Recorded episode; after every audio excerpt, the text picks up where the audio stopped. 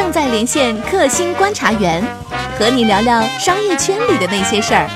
本栏目由三十六克高低传媒联合出品。嗨，大家好，欢迎收听三十六克出品的新商业观察，我是三十六克的深度报道主编杨轩。那我们这档节目呢，关心的是商业世界中最新、最能代表未来的那个部分。啊，今天我们想要聊一聊那个小米的生态链投资啊。我先说一个题外话，就是其实，在前段时间，然后有一天就在三十六氪的群里，我们就是看到了一条那个一家公司的融资信息，它是一个做那种硬件的公司，然后这个估值非常的高，大家我就不说是哪家公司了，然后大家都为它这个估值还有它的融资额感到很惊叹。那在这个时候呢，然后我们的群里就有以前做过投资的同学说说，哎呀，以前什么什么公司其实也。看过这个案子，我们还想要投，但最后没有投。然后呢？但是后来大家又接话讨论这个话题，说其实你们没有投是对的，因为其实如果换成任何一家公司去投这么一家做硬件的公司，它现在估值都不会那么高。它这么高的估值，就是因为小米投了它，就是说小米在这个部分是有它非常强大的实力和能力的。所以这就是为什么说。我们会想要用用这期节目来讨论一下小米生态链投资这个事情。我们的记者方元静最近刚刚专访了他们这个部分的负责人刘德。嗨，芳芳你好。你好，我其实还是挺好奇的，因为他们这次出来啊，其实也是公布了一下他们在最近过去三年的一个主要的业绩。那如果从数字上来讲，你觉得特别值得讲的亮点有什么？他们每一年投资的公司的数量。大体相当都差不多，从一四年到现在为止，一共投了八十九家，然后大概是每年呃二十五到三十五家这个数量。左右，所以他们的那个投资的整个公司还是比较稳定的，就是在选择公司这个数量上还是比较稳定的。然后现在是呃，我想接你刚才说的那个话讲一下，就是所谓的呃，为什么有一些硬件公司普通的投资机构介入了以后，可能他们的估值后来并不是很理想，但是小米加入的时候，可能能够帮他们在估值上还要在市场规模上更冲一冲。嗯，对，嗯，然后这个事情其实之前我也接触过，我大概知道你说的是哪一家公司了。呃，实际上小米当时生态链投资他们的时候，最早呢，这个生态链是一个小米的投资部，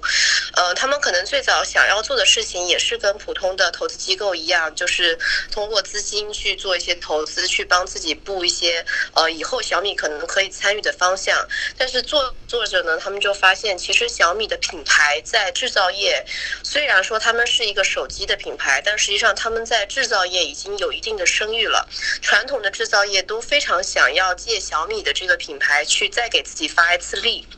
所以会导致很多加了一些科技概念的一些呃，包括生活家电类的产品，或者是一些可能跟呃，可能跟网络也不是特别相关，但只是跟电有相关的一些制造类产品，都会因为有了小米以后，去制造就是去那个供应链去谈，会更好去谈一些资源，然后再加上小米它有一个非常庞大的。电商网络现在还多了一个线下渠道，所以当时我们去采访一些小米生态链公司的时候，他们都跟我说，呃，其实我们进入了小米的这个生态链以后，就相当于是一个商家。接入了天猫，就是他们有了一个庞大的渠道，他们只需要自己去负责一些产品的概念设计，但后面销售跟后面的一些呃产品的规模、市场规模这些，他们都不用再担心了，就相当于是有一个很强大的呃渠道上的一个推力，而且也是一个非常大的品牌的借力吧。对。就是很多公司，他们从原来完全没有人、无人问津的情况，只要加上了“小米”两个字，一下就变得非常的受欢迎，不管是在制造方面，还是在消费者层面。嗯，对，其实我们都知道，中国是个制造业大国嘛，其实我们的制造能力非常的强。但是我觉得，对所有的就是制造业的公司来讲，建立品牌，然后建立设计，然后卖货，可能对他们来讲是更要命的环节。对。是一个关键到他们生死的环节，很多公司可能概念都不错，但是他们不一定能够谈到好的一些呃零配件的价格，甚至找不到好的代工厂，导致他们产品的价格居高不下，最后也没有地方可以去铺这些产品，所以就会导致他们可能就死在后面这个步骤上。对生态链的公司来说，他们最重要就是拿到小米投资，然后就可以证明他们可以在早期很好的活下来，嗯，接下来再去想着独立发展的事情。那这么其实也意味着说，就是小米的早先的投资部，然后到到后来的小米生态链的这个投资的这个团队，他们的可选范围或者说他们的那个可挑选余地是非常大的。那我不知道他们的挑选标准是什么？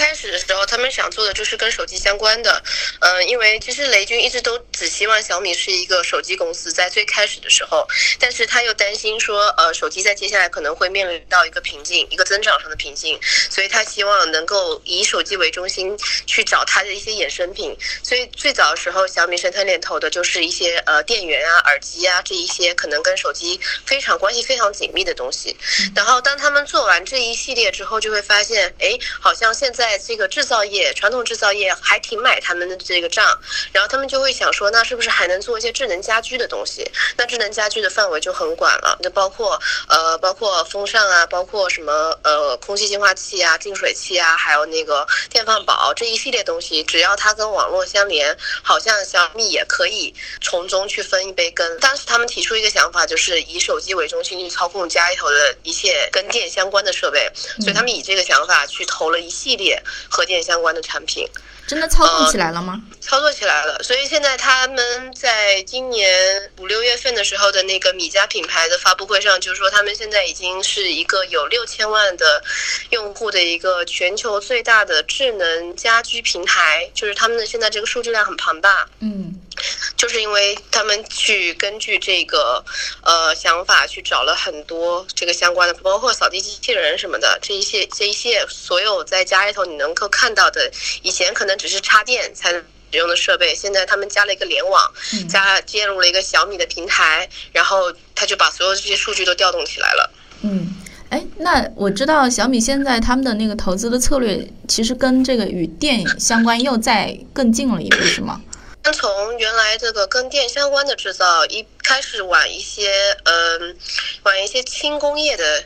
方向去转了，就是他们现在在今年四月份上了一个叫米家有品的平台，这个平台跟网易严选很类似，就是实际上也是 ODM 的一个产品，去找一些不错的呃，包括家里头的一些家纺啊，然后一些家具类的东西，还有甚至是陶瓷刀之类这些，可能就是呃你平常日常可以用到的一些生活用品，然后它跟店无关，然后他找到一些不错的代工厂，然后去投资他们。投资这些做这些东西的公司，然后通过 ODM 的形式做出一些设计，看上去不错，然后可能还带一些科技感觉的东西，嗯，然后放在自己平台上卖。刘德的解释是说，他们去做这个东西，可以再帮嗯小米去扩张更多的品类出来，就是一些跟电无关的，但是呢，就帮他们在以电为相关的东西上面又增加了一层。吸引力吧，我很好奇，是他那个线下的小米之家用以前那些带电商品填不满吗？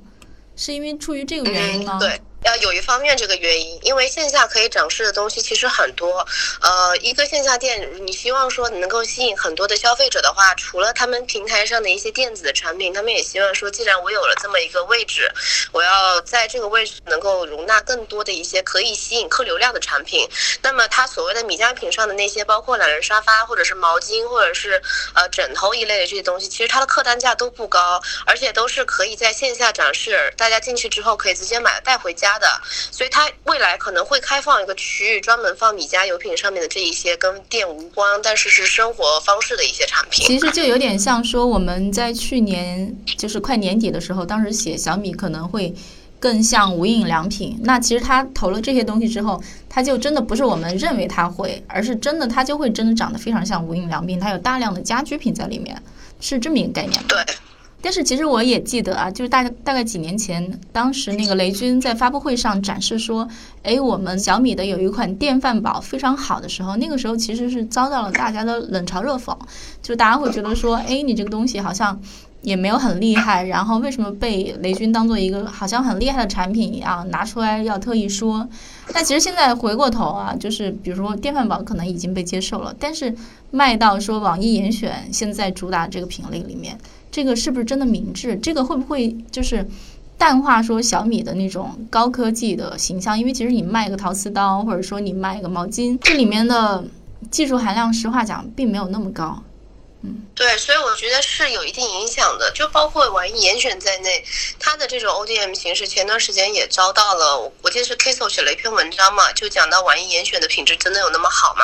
就他讲了一个锅，对，其实事情是类似的，就是。嗯，但是啊，但是大家会觉得说，呃，小米也做了这么一款产品，它把自己的品牌在各方面的品类上都使用，那也就是说，任何一个环节出现了问题，都会消费它的这个品牌。那么它的这个品牌是不是足够强大到能够经受得住这么多家它所投资的公司，呃的这个消耗呢？它是不是真的有这么强的控制力，能够保证好它每一家生态链公司的品质都那么像他们自己的产品自营？产品那么有保障呢？这个是一个很大很大的问号，因为我觉得就是你所投资的公司，他们是参股，但是他们不控股。每个公司其实他们额外都还是有着这个独立发展的这个梦想的，所以我觉得在这个控制性上是一个很不好把握的一件事情。当它不好把握的时候，势必会影响到小米的品牌。嗯，最后最后最让人担心就是这个品牌成为了一个低价东西凑合能用，变成了一个类似名创优品的意思的这个品牌，那就很非常危险了，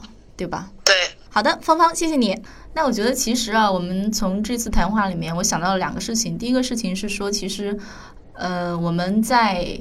谈论现在投资的趋势的时候，其实觉得说有一个大的趋势是说，纯粹的财务投资以后的竞争力会不如战略投资的竞争力。可能小米生态链就是一个特别好的例子。但另一方面，我们也为小米感到担忧啊，因为它真的如果说它要把这摊事情做好，它其实是需要一个非常强大的品质控制力的。因为其实既然说小米。它的那个生态链可以之前有那么大的能量，就是因为小米的品牌，它的信誉是非常有能量的。那它这个东西其实是一个非常宝贵的资产。如果你的这个资产然后受到了冲击，它其实也是一个非常大的损失。好的，那今天就聊到这里，嗯，也感谢大家收听我们的节目，下一期我们不听不散。